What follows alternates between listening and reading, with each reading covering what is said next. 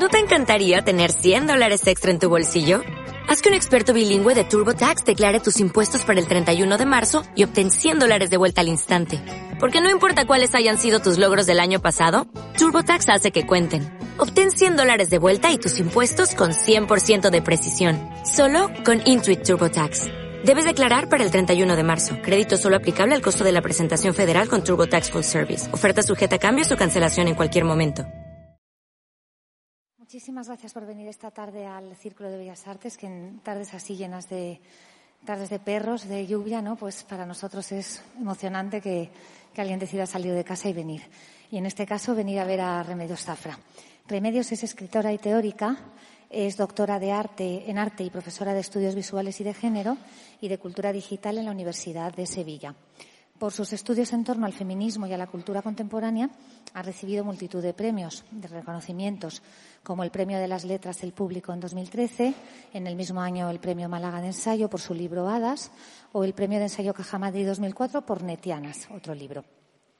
Además de una sólida carrera como ensayista, ella posee una obra literaria comprometida con la igualdad y con la crítica social y también se ha expresado a través de la poesía. Es asimismo investigadora, ha sido profesora invitada en prestigiosas universidades como Princeton. Y bueno, pues es esta mujer inquieta, experta en ciberfeminismo y en NetArt, en los últimos tiempos está explorando el tema del público. Acaba de editar un libro sobre el asunto que se titula Los que miran y esta noche viene al Festival Eñe a contarnos sus ideas al respecto. El público, los públicos, lo público, sus necesidades, sus exigencias, su razón de ser. Un tema apasionante sobre el que ya tiene mucho que decir. Les dejo con ella. Muchas gracias, Camino.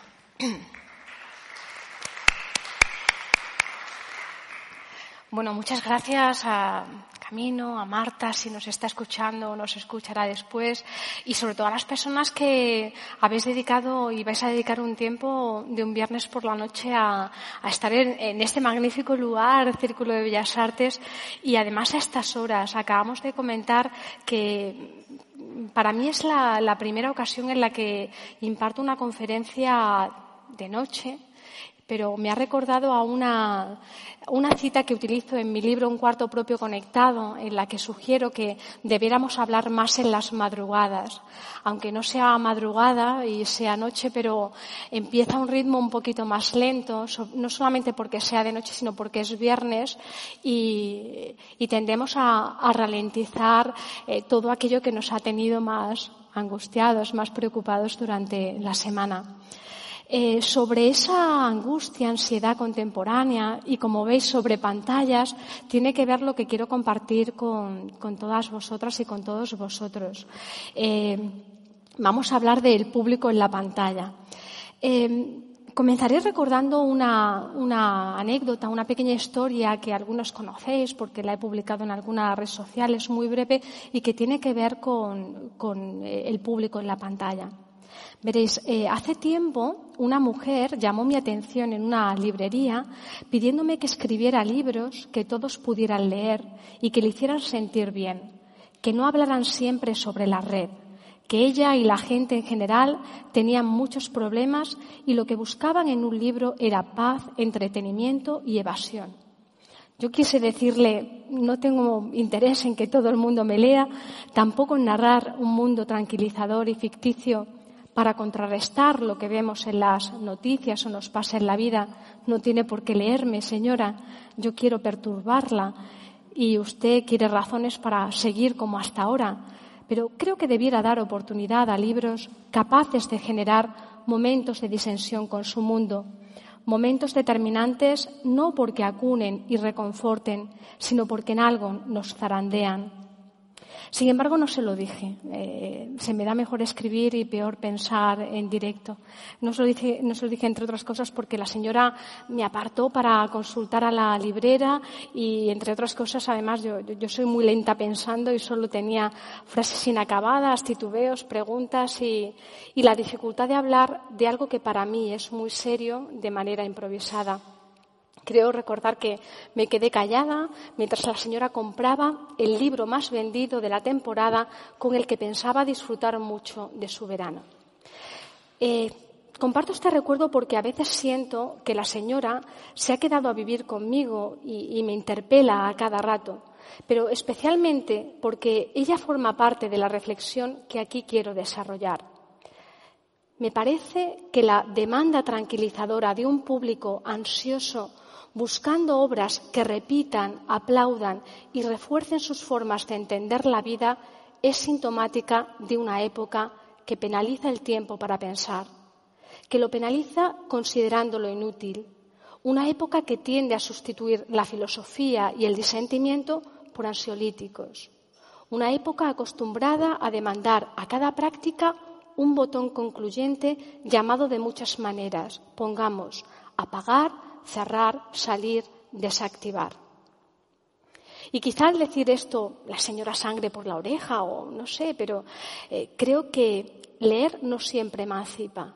Que un mundo donde todos leen lo mismo, lo más vendido, lo más visibilizado, no es un mundo diverso ni un mundo mejor. Que hay libros que refuerzan mundos y otros que punzan y los hacen reflexivos. Pero quisiera decirle a la señora no se equivoque, no, hablo solamente o, o, no hablo de sesudos libros. La escritura que sugiero puede estar en un ensayo, sí, pero también en una novela, en un cómic o en un post de Internet sobre las cosas cotidianas, esas que nos hacen oler a comida, a flores, a sangre o a orina y, que nos hacen eh, de pronto visibilizar el poder que no dice sí o que no dice no, sino ese poder que atraviesa las cosas y que normalmente se calla. Como habréis advertido, mi posicionamiento como escritora no merodea el interés estético, lúdico o balsámico de la escritura, sino más bien la carne política y crítica con que algunas escrituras nos ayudan a pensar y evitar la complejidad de la época. Porque creo que la época nos dice cosas al oído, que el público hoy es muy distinto al de hace un siglo, al de hace una década. Creo que el mundo ha cambiado y las transformaciones tienen que ver inevitablemente con nuestra vida en las pantallas, con otras formas de escribir y leer desde este mundo en las pantallas. Comencemos entonces. Como veis, esta noche sois, somos público enmarcado. Hay una cámara que aparentemente os graba, pero solamente está emitiendo para que eh, no solo me veáis a mí, sino que también os veáis a, vosotros mismos. Realmente nadie os graba, solo estáis siendo vistos por, por vosotros. Eh, porque sois el tema, sois el tema de estas palabras, el público en la pantalla. Y probablemente esto tenga que ver con la incomodidad que la mujer de la que os hablaba al principio encontraba en mis libros, cuando advertía que muchos de ellos hablaban sobre cuartos conectados y mujeres que hilan tecnología y pantalla. Y eso, decía ella, no tenía que ver con su vida, y lo decía mientras iban llegando consecutivos tonos de mensajes de WhatsApp y Twitter a su bolso, pero ella fingía no escucharlos. Y pese a que eh, la señora, esta señora nos acompañará en esta charla como esa persona imprevisible que todo conferenciante teme en una sala y andará entrando y saliendo y haciéndome muecas, eh, y aunque estará, no me moviliza aquí una propuesta claudicadora que le dé la razón, pero tampoco una propuesta opuesta eh, que culminara con un señora, lea esto y no aquello. No, más bien lo que me moviliza es el intento de transitar por ideas en construcción, por apuntes que a veces punzan y a veces titubean y a veces hablan del por qué hoy el público ya no es solo público, ni la lectura es solo lectura. Creo que la red está cambiando la cultura tanto en un sentido antropológico como si hablamos de prácticas humanas y simbólicas, pero también la cultura si hablamos como ella, si hablamos de cultura como ámbito y práctica profesional. Y me parece que estos cambios tienen que ver con las zonas en las que viejas parejas que marcaban relaciones y estructuras dicotómicas en nuestra cultura, me refiero a parejas como público-privado, real-virtual, afición-trabajo o producción y consumo, cómo estas parejas están siendo subvertidas, dando forma a un escenario que difiere del pasado. Os propongo un breve recorrido por cuatro de las transformaciones que hablan de un escenario distinto, eh, un escenario sobre el que pensar y posicionarnos no solo como público que mira, sino como constructores de esta época que habitamos y construimos. El primer punto sobre el que quiero detenerme eh, para hablar de público en la pantalla puede denominarse o puede acogerse bajo un paraguas eh, que indique la erosión de las esferas pública y privada. ¿A qué nos referimos con esto? Tal vez ECO eh, puede ayudarme a, introducir una de las ideas que, que acogerían este punto de entrada, la fusión, la erosión, la intersección de esferas antes pública y privada. Decía en una entrevista, en una de sus últimas entrevistas, Humberto Eco, actualmente, a medida que tantos luchamos con la manera de, de, definirnos en el mundo moderno, existe una amenaza mayor que la pérdida de privacidad. Se trata de la pérdida de visibilidad.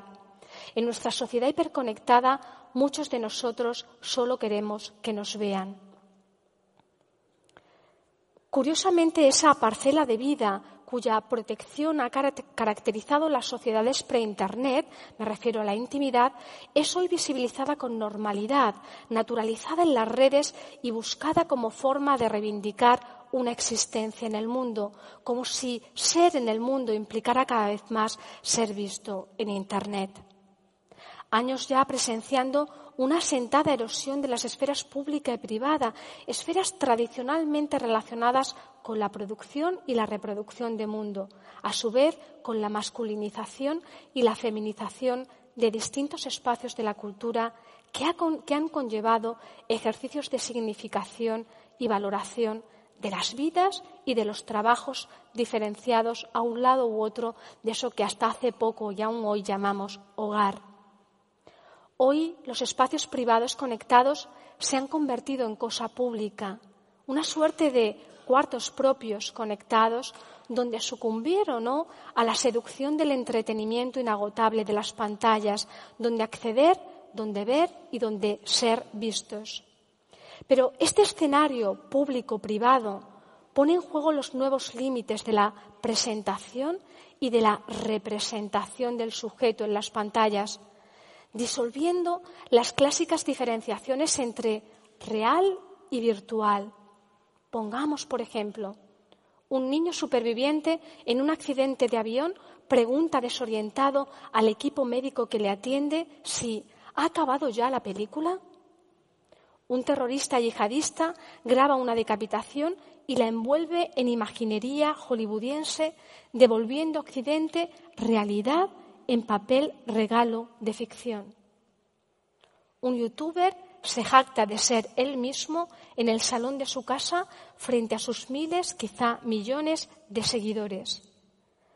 Una joven finge espontaneidad en la vigésima misma foto posada con matizado mohín que sube a su Instagram. La realidad está revalorizada en el mundo virtual. En Internet todo quiere ser presentado antes que representado. Todo quiere ser presentado en tanto garantía de real y lo real en tanto garantía de valor. No es inocente que las industrias digitales refuercen la petición de estar en la red acreditando nuestra vida con fotografías y vídeos que nos vinculen más al mundo material y que en su publicación generen vínculos como parte de un organismo líquido, creando esa nueva necesidad de volver allí donde nuestro mundo está derramado, crear esa necesidad de volver allí donde todos saben nuestro nombre. Acostumbrados a la plena disponibilidad de los otros en la red, a una sociedad confesional que incentiva la propia exposición en público como la más potente prueba de existencia social, exponernos parece hoy una condición que automática o conscientemente muchos aceptamos. Los límites que socialmente establecemos para visibilizarnos no ya eh, tienen que ver con lo que tenían o con lo que eran hace unas décadas. Buscamos visibilidad como juego de luces y sombras cuya regulación pareciera meramente cosa nuestra, cosa nuestra, repito irónicamente, entornando los ojos ante el sol cegador de, mi pantalla y, el mundo de dispositivos y cámaras latentes en, esta sala y nunca claramente apagadas. Eh, esta noche estamos en el centro de Madrid, parece que una cámara nos graba. Tener parte de nuestras vidas digitalizadas caracteriza a muchos de quienes habitamos a este lado del mundo en el siglo XXI. Y en gran medida esto es distintivo, pues anuncia el advenimiento de nosotros como otros, de nosotros al lado de nuestras representaciones en la pantalla. Tranquilos, la cámara emite aquí, pero no os graba. Verlo todo proporciona el placer de acceder al mundo. Lograr ser visto proporciona el placer de una existencia acreditada en un contexto de virtualidad extrema. Es necesario moverse entre la masa para ver si el que está ahí en la pantalla es uno mismo o es otro. Hoy todos queremos que nos vean como forma de existir en el mundo. La privacidad ya no es el límite antropológico que era en el pasado. En algún momento de nuestra historia reciente pasamos por alto que la elección era ya vivida como exigencia, que difícilmente una vida comprometida con la época podía mantenerse al margen y obviar la inmersión inclusiva y socializadora en el universo de imagen construida tecnológicamente, hacerlo como parte de una vida normalizada en las pantallas. La tecnología ha acelerado primero la estetización derivada de la extrema visualidad de la obra y luego una, inmersión absolutamente normalizadora.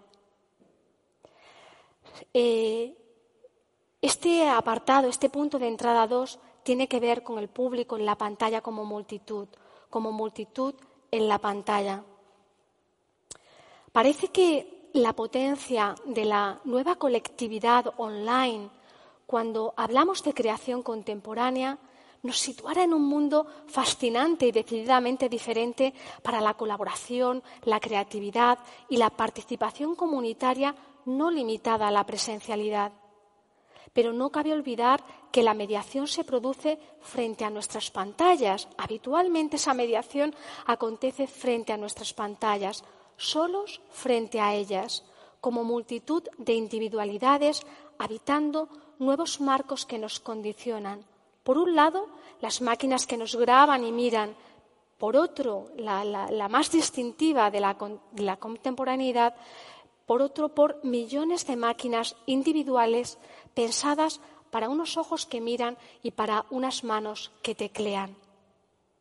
Pensar en el conjunto de esa multitud de individualidades conectadas a uno de los muchos dispositivos más o menos móviles que nos convierten en mundo en red, nos devuelve la pregunta por lo que somos conectados. Quiero decir, juntos, no ya aquí en esta sala, sino juntos frente a nuestros dispositivos móviles. Somos una muchedumbre, somos una multitud, somos pueblo, somos un nosotros, algún tipo de nosotros. Es cierto que los vínculos que nos unen a la multitud conectada pueden ser muy diversos y que simplificarlos sería un ejercicio innecesario, pero sí quiero seleccionar de esa multitud de vínculos unos que me llaman especialmente la atención. Me refiero a un tipo de vínculos ligeros que hablan más de afinidades y no tanto de identidades cuando estamos conectados como multitud en Internet. Vínculos que hablarían más de una comparecencia y no tanto de una pertenencia a una comunidad Comparecer es distinto a pertenecer a una comunidad. Vínculos que difieren de esos otros fuertes políticos y morales que protagonizaron épocas pasadas y que muchas colectividades y que muchas individualidades reclaman a los vínculos de, de multitudes online. Muchos piensan que estos vínculos ligeros nos alejan de dogmatismos y nos permiten construir otras formas colectivas. Otros piensan que eso sería posible si el poder en las pantallas no estuviera tan llamativamente concentrado en las industrias digitales. Así, esos vínculos eh, entreconectados son infinitos en su número y potentes en su espontaneidad, pero tienden a ser más efímeros, llevados por la demanda de novedad, por la velocidad de inventar el mundo cada día, por incluso una suerte de activismo de salón que nos lleva a implicarnos hoy en una causa que nos moviliza pero que mañana olvidaremos, que nos lleva a habitar la red como motor para compartir proyectos, edades o aficiones sin demasiado compromiso. Si algo duele, no olvidar la existencia de un increíble botón que permite cerrar, apagar, salir, desaparecer, desactivar. Una de las características, que más me llama la atención de la cultura red es el ser una cultura desactivable. Siempre, siempre eh, aparece este botón posible para interrumpir nuestra vida online. No es baladí que estos vínculos se presenten como los más apropiados para el nuevo poder que parece estructurar la cultura red. Me refiero al poder de las industrias digitales, a las que yo en, no pocas ocasiones denomino industrias del yo. Eh, poder, industrias gestionadas por empresas y capital, diré eminentemente privado por no decir claramente privado en ellas nosotros somos productores y participantes, pero especialmente nosotros somos productos de los espacios que otros gestionan y normalmente esos otros también rentabilizan más que nosotros. Vuelve la señora que entra y sale de mi cabeza, os pido disculpas, vuelvo a recordarle, intento ubicarla en el, público y pienso que probablemente a estas alturas esté o dormida en alguna silla oscura de la sala, pero le diré que siempre me ha gustado la idea colectiva de un nosotros que no apague al sujeto. Y se lo digo a la señora intentando interpelarla porque creo que aquí hay una idea importante también para ella que esa colectividad de un nosotros que no apague al sujeto, que no me apague, que no te apague, que no nos apague, importa, importa hoy. Una colectividad alejada de esas masas individuales que se mueven como bandadas de pájaros o como enjambres orquestados por el miedo a diferir o por la comodidad de lo que ya viene interpretado o elegido por otros, allí donde elegir se presupone, nos presupone ciegos que necesitan orientación. Aquí los más vendidos, aquí los más vistos, aquí el número más alto que retroalimentará un sistema donde la diversidad es a menudo espejismo y la homogeneidad muy a menudo la norma, aunque se camufle epidérmicamente de novedad frente a lecturas democráticas donde el conjunto no anula las individualidades eh, que se posicionan como, un grupo y, de una en una, las colectividades online eh, también pueden ser oclocracias. Oclocracias aquí alude al gobierno no de una ciudadanía, de una multitud de unos, sino al gobierno de una muchedumbre. Y puede serlo, a mí me lo parece al menos, cuando esas multitudes son instrumentalizadas como masa anónima, cansada de antemano como para hacer la revolución, protegida de consecuencias tras la pantalla, mirando sin ser vista. Porque no pocas veces los mil ojos de la multitud pierden el miedo a mirar al sostenerse en la mirada anónima y colectiva, suponiendo que otros ya lo habrán hecho por uno, y que si es bueno para los otros posiblemente sea bueno para uno. Y me parece que la pérdida de autonomía derivada del exceso de mundo representado impulsa una delegación creciente en el automatismo que supone invitarnos a formar parte de todo, a entretenernos un rato eh, opinando sobre todo como quien reparte clics allí y aquí, eh, como quimera inclusiva en lo banal. La señora, me reivindica que ya está bien, que deje de decir palabras que no entiende, que quiere relajarse, que pensar duele. Así que voy avanzando y, introduzco este tercer punto de entrada y le digo que atenta, señora, pues creo que esta es una cuestión dolorosa en la transformación que la red propicia en la lectura y escritura hoy y que le interesará escucharlo, porque es una cuestión básica que todos seguramente tenemos clara, pero que, es importante para, argumentar cómo la velocidad y la abundancia son categorías que contribuyen a, hacer un mundo conservador en el, en el mundo en red. Me refiero a cómo la intersección de esferas de producción, recepción y distribución en Internet permite que, más allá de ser meros usuarios, eh, público y lectores, por fin podamos ser productores, participar del mundo con todas aquellas historias y voces que antes no formaban parte del imaginario, contar y hacer circular, pero también acceder a lo que cuentan otros, antes limitado por espacio, época o cultura. Nos facilita disponer de conocimiento, pero también de mucho ruido, horizontalidad, de todos a todos, pero una horizontalidad que genera excedente, un mundo también inabarcable y, en consecuencia, limitaciones motivadas por la saturación y el exceso. Y no deja de resultarme llamativo cómo, huyendo de viejas formas de poder y jerarquización del pasado, la red nos devuelve otras formas de poder camufladas en las herramientas de posicionamiento y visibilización que hemos interiorizado, que nos funcionan como lentes del ver, pero haciéndose ellas invisibles. Y distingo en esta cuestión dos categorías interesantes, velocidad y abundancia. Categorías que funcionan como potentes mecanismos, como potentes eh, mecanismos de época cuando hablamos eh, de producción cultural y lectura en las redes, entre otras cosas porque ellas condicionan la construcción de posicionamiento y visibilidad y el posicionamiento y la visibilidad condicionan hoy la construcción de valor. La hipervisibilidad que conlleva la abundancia es también hoy una forma de ceguera. Eh, la letra está muy pequeña, pero podréis leer espacio intencionadamente en blanco en esta imagen. Eh, la, la, abundancia favorece nuevas formas de valor sustentadas en la primacía de lo más visto, equiparado hoy a menudo con lo más valioso, sin advertir que lo más visto congrega un amplísimo abanico de posibilidades que oscila entre lo más esperpéntico, lo bello, lo morboso, lo cómico, lo trágico. ¿Y acaso lo cuantitativo es suficiente, significativo, bueno para otorgarle el máximo valor? ¿Acaso olvidamos que las masas que se pronuncian pueden hacerlo por razones tan diversas como la manipulación de la máquina, el posicionamiento ya adquirido por determinada estructura del poder, el abrupto espontáneo de un adolescente, la indignación social, el asesinato terrorista, la revolución en la plaza o el vídeo más visto de unos encantadores gatitos?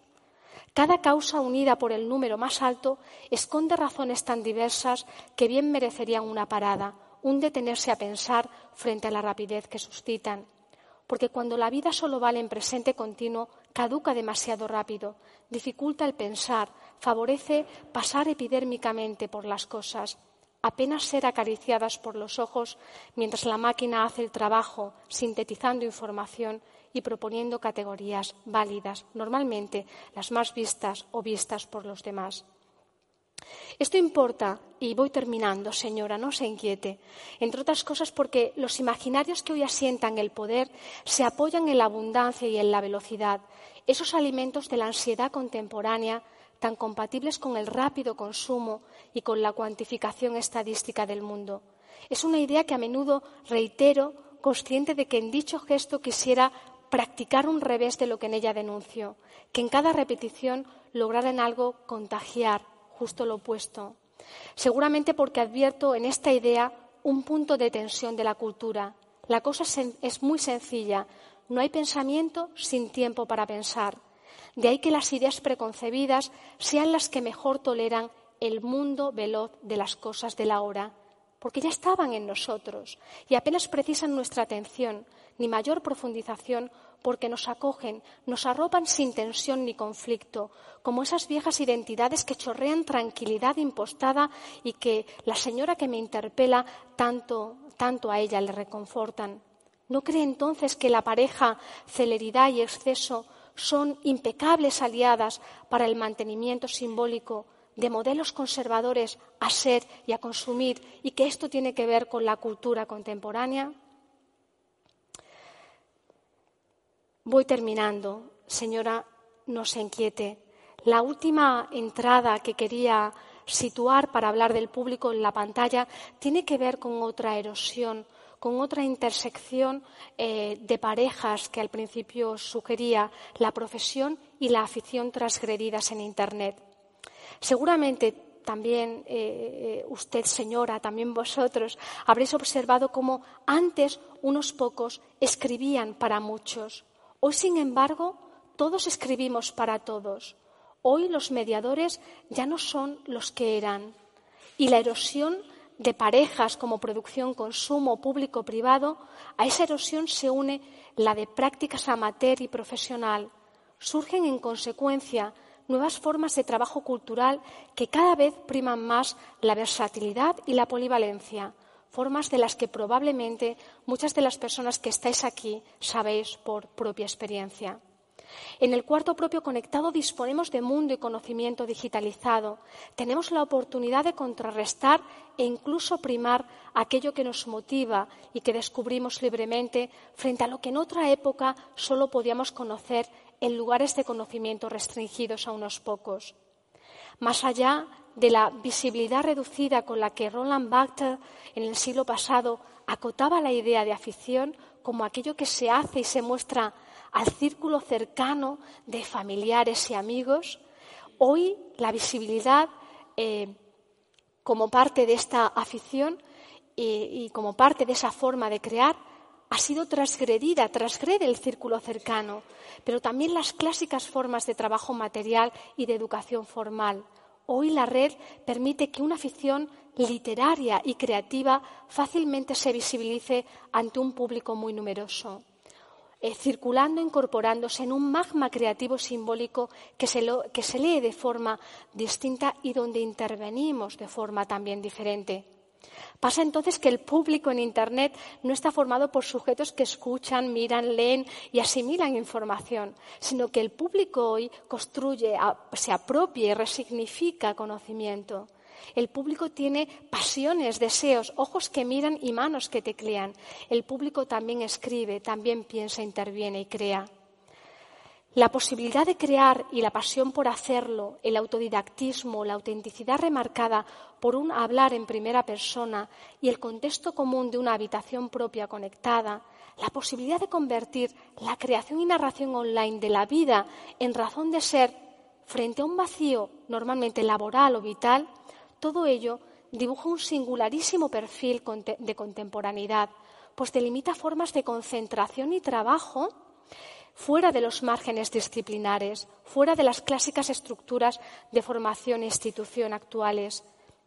No se precisa estudiar filología para escribir, no se precisa estudiar comunicación para comunicar. El conocimiento libre pone un espejo a la institución y si la institución escucha, tal vez comience a transformarse. Y cierto que industria e institución tienden a repetir y amplificar sus formas de poder marketingiano, visibilizando y cuantificando aquello a lo que quieren dar valor. Pero creo que esta reinvención del sujeto creativo en la red contrarresta la imagen de desorientación que antes os he comentado y, creo que, esto eh, puede tener un matiz contradictorio, pero es una muestra de la diversidad cultural que podemos encontrar en esta idea del público como pantalla. Y claro que este sujeto creativo tiene potencia, pero no puedo dejar de señalar una zona de precariedad y sombra con la que quiero terminar. Me refiero a cómo la pasión creadora que hoy moviliza a quien se vale de Internet buscando convertir su afición creativa en un trabajo concentra muchas de las contradicciones del capital contemporáneo sembrando el panorama de colaboradores a tiempo parcial no remunerados, de autónomos itinerantes, de críticos culturales, de profesores precarios, de contadores de sí mismos que se exigen máxima dedicación y energía como inercia que augura reconocimiento, quizá trabajo en lo vocacional, wow, quizá incluso futuro. Trabajadores pagados especialmente con visibilidad, esa nueva moneda que son los ojos, pagar con ojos. Esta noche estamos en el centro de Madrid, una pantalla nos enmarca, nos miran y nos miramos. Y pienso cómo esta forma de movilización y pago creativos habla de dependencias y conflictos contemporáneos que es necesario enmarcar aquí. En esta parte del mundo, después del trabajo doméstico y de cuidados, esa increíble multitud silenciada de trabajadoras afectivas controladas, me parece que el trabajo creativo contemporáneo, que en este país yo ampliaría marcadamente aparte del académico, ese otro mundo que intenta despojar de alma la escritura muy a menudo. Eh, supone nuevas formas de explotación y un alto índice de trabajo creativo no remunerado. Entonces algo pasa cuando, frente a muchos que convierten su afición en trabajo en las redes, no pocos trabajadores culturales sienten que su trabajo es hoy convertido en afición, porque les dicen, eh, tu trabajo es, un trabajo muy bonito, pero tu, trabajo no es empleo, tu trabajo es afición, que su producción es consumo, que son público enmarcado y no sujetos.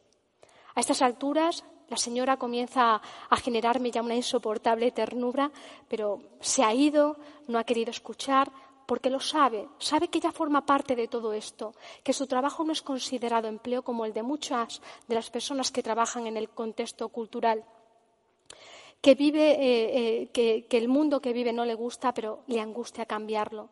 Y yo derivo, sin querer polarizar, pensando cómo los libros sirven, ayudan, nos valen. Me refiero a cuando los libros son capaces de interpelarnos y preguntarnos, no ya si vamos a elegir una novela, un ensayo, una biografía, un ebook o un cómic, no ya elegir un formato o un género. Me refiero a cuando nos interpelan y nos hacen elegir entre formas creativas y formas de domesticación. Pienso que es esto lo que cambia las cosas. Es de noche, el público está dentro y fuera de la pantalla. En breve pulsaremos un botón que os apagará, pero quizá hayamos pulsado otros pequeños botones que os animen a, llevar las reflexiones más allá de la pantalla y hacer pensativa la cultura contemporánea que en este marco eh, que es la pantalla hemos querido hacer mínimamente pensativa. Muchas gracias por escucharme y por vuestro tiempo.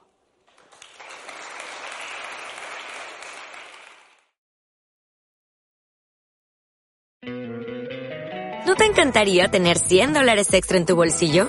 Haz que un experto bilingüe de TurboTax declare tus impuestos para el 31 de marzo y obtén 100 dólares de vuelta al instante. Porque no importa cuáles hayan sido tus logros del año pasado, TurboTax hace que cuenten. Obtén 100 dólares de vuelta y tus impuestos con 100% de precisión. Solo con Intuit TurboTax. Debes declarar para el 31 de marzo. Crédito solo aplicable al costo de la presentación federal con TurboTax Full Service. Oferta sujeta a cambios o cancelación en cualquier momento.